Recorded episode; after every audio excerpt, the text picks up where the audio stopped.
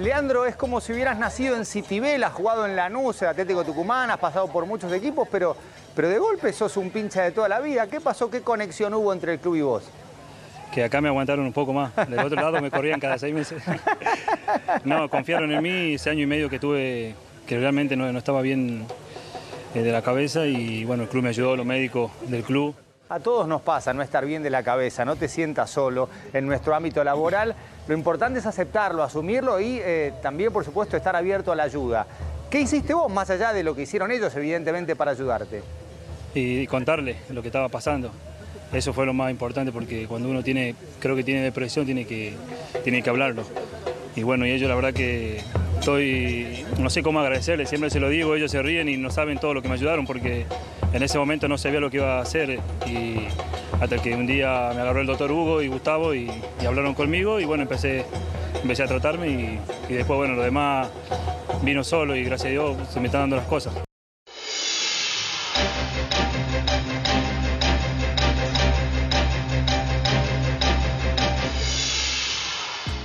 La muerte del futbolista Santiago El Morro García el paso al costado de la nadadora Delfina Pegnatielo, el sorpresivo abandono de la gimnasta Simone Biles en la previa de las finales de los Juegos Olímpicos de Tokio 2020, realizados en 2021, y el retiro de la tenista Naomi Osaka, son solo algunos de los casos más recientes de deportistas de alto rendimiento que, a pesar de ser consagrados en sus disciplinas, terminan siendo noticia por dejar la competencia, o peor aún, llegando al extremo máximo de ponerle punto final a la vida. Hacer deporte es saludable para las personas normales, pero el deporte a nivel profesional no es bueno para la salud, escribió Rafael Nadal en su autobiografía. La gran destreza física, la inteligencia para jugar y la brillante técnica han llevado al español a lo más alto del deporte, pero su bastión de hierro fue la fortaleza mental, la resiliencia y el poder de superación para dejar en el camino reiteradas lesiones graves. Porque no alcanza solo con ser bueno, y así lo explica Diego Maguire, ex psicólogo deportivo de River, San Lorenzo y varios clubes de rugby y hockey, y directivo de la Fundación San Javier, organización que lleva adelante proyectos orientados al cuidado, protección, desarrollo social, psíquico y cultural de niños y jóvenes. Como siempre digo, sí, eh, una Ferrari de auto de Fórmula 1 para correr a la velocidad que va, no sé cuánto es, 300 y algo de kilómetros por hora. Tiene cuatro ruedas, ¿sí? Bueno, las cuatro ruedas son igual de importantes para que un deportista pueda desarrollarse en el alto rendimiento, en el amateurismo o en cualquier tipo de instancia de la vida deportiva de una persona, infantil también. ¿Qué quiero decir con esto? Que las cuatro ruedas son una rueda es lo físico, la otra rueda es el aspecto técnico, la otra rueda es el aspecto táctico de equipo y la otra rueda es el aspecto mental emocional. ¿Hay una más importante que otra? No, son las cuatro igual de importantes. En cualquier tipo de competencia, por momentos va a tomar mayor preponderancia alguna rueda, por momentos el aspecto físico, por momentos va a ser más importante el aspecto mental, emocional, por momentos va a ser más importante el aspecto técnico individual de cada deportista, por momentos va a ser más importante el aspecto táctico de equipo, pero no hay una que sea más importante que la otra. Todas deben estar entrenadas y desarrolladas en su mayor punto para el horario de la competencia. Por eso yo considero que la salud mental es fundamental en, el deportista, porque antes que deportistas son personas. En la sociedad está cada vez más normalizada y aceptada la terapia. Hablar de psicología ya no es tabú. Pero, ¿qué pasa en el deporte? Según un estudio realizado por la Universidad de Toronto, los atletas de élite son más propensos a experimentar trastornos de salud mental por enfrentarse a la cantidad de estrés y presión que supone el deporte de alto rendimiento. Depresión, ansiedad y el trastorno alimentario son los problemas más generalizados en los deportistas, siendo la depresión el más significativo, tal como marca dicha investigación. El síndrome de burnout definido como un estado de agotamiento físico y mental que se prolonga en el tiempo y llega a alterar la personalidad y autoestima del trabajador, en este caso los deportistas, es otra de las consecuencias. Federico Gravich, nadador olímpico, cuenta desde su experiencia la importancia de atender su salud mental.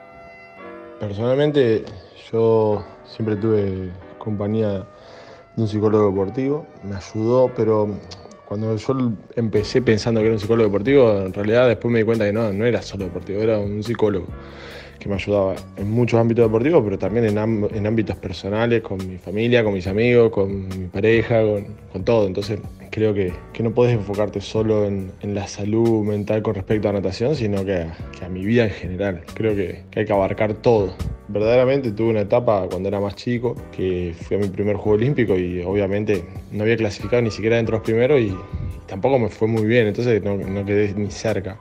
Y me acuerdo que en cada nota abajo decía, bueno, cosas, ¿para qué, para qué fue? ¿Para qué gastamos plata ahí? Para, bueno, las pavadas de la gente. Y me acuerdo que me afectó muchísimo, me afectó muchísimo y me afectó también que le afecta a mi familia. Entonces creo que, ese torneo a mí me marcó como che, a ver, le estoy prestando atención a lo que piensa una persona que ni me conoce, no sabe lo que hice para llegar hasta acá, no sabe absolutamente nada de mí y como darle tanta importancia no, tiene tanto sentido. Creo que a, partir de, ese torneo, yo tenía 22 años, arranqué a, darme cuenta que en verdad lo que importaba era lo que yo sentía. Obviamente yo tampoco estaba conforme con mi rendimiento, pero, al leer lo que la gente ponía me, me amargué aún más y bueno, con el tiempo me di cuenta que no tenía ningún sentido. Así como marca el atleta, las opiniones juegan en la cabeza de los deportistas. De hecho, el mencionado estudio también remarca que otra de las causas que podría favorecer la depresión es una mala gestión de las expectativas en el caso de que sean demasiado altas en relación al nivel o la situación en la que se encuentra el deportista. En ese sentido, las redes sociales ganan cada vez más protagonismo. Ricardo Longo, psicólogo deportivo que supo trabajar en clubes de la Liga Nacional de Básquet como San Martín de Corrientes y Quimsa de Santiago del Estero, profundice el análisis y va más allá. Por un lado, lo que está al alcance del atleta.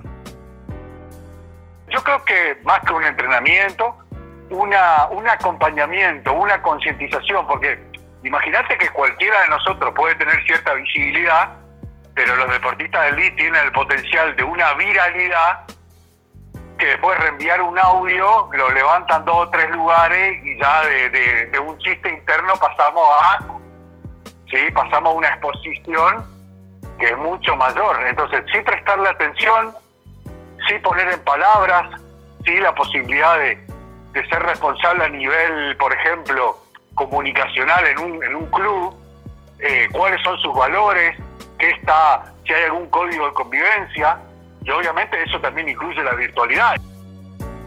Por otro lado, los elogios y las críticas. Sí, los elogios también porque no se descubre nada diciendo que las críticas desmedidas son malas, pero el elogio también puede ser perjudicial si el deportista no está listo para recibirlo. Imagínate un chico que debutó en primera, que hizo tres goles, que dicen que lo quieren de un club grande y en lugar de ir a entrenar el lunes porque cree que ya llegó, bueno, se va a festejar, se va a festejar, digamos, que, que es lógico la celebración, pero si nosotros entramos en el contexto de suponer que ya estamos, le dejamos de dar lugar a lo que al trabajo, al juego que nos llevó a ese rendimiento. Entonces, nos suben, eh, bueno, muchas gracias por el elogio, pero yo sé cuál es mi, mi trabajo. Y cuando nos bajan, la crítica, por ejemplo, o la descalificación, bueno, muchas gracias por tu opinión, yo tengo la mía. La salud mental está cada vez más visibilizada en el deporte. Los psicólogos en los cuerpos técnicos, ya sean de clubes o de deportistas individuales, tienen cada vez más lugar y los resultados están a la vista. La exigencia es cada vez más grande y si la cabeza no se atiende, no hay entrenamiento que valga. Pero todavía quedan cosas por mejorar. Diego Maguire opina lo siguiente.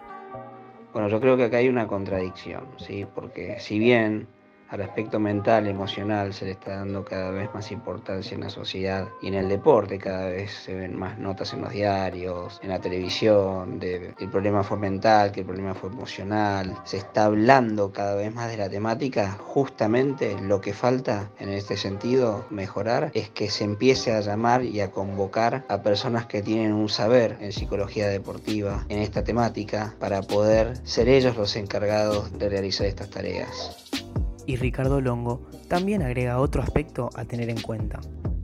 Para mí es importante siempre. Visibilidad puede tener ahora o desde hace un tiempo por algunos casos, pero el desafío me parece es dejar de trabajar sobre los emergentes y empezar a darle bolilla, lugar, importancia a la prevención, porque muchas veces una depresión puede parecer algo invisible hasta que después le preguntamos a nuestro protagonista y como tabú de nuestra cultura o como, no sé, miedo a, que se lo juzgue, es algo que muchas veces lamentablemente se sufre en silencio. Hay que hablar de ella, hay que normalizarla, hay que sacarle los prejuicios que tiene encima. Y sobre todo, hay que darle la dimensión y la importancia que merece. Porque en el deporte, así como en la vida, sin salud mental no hay salud.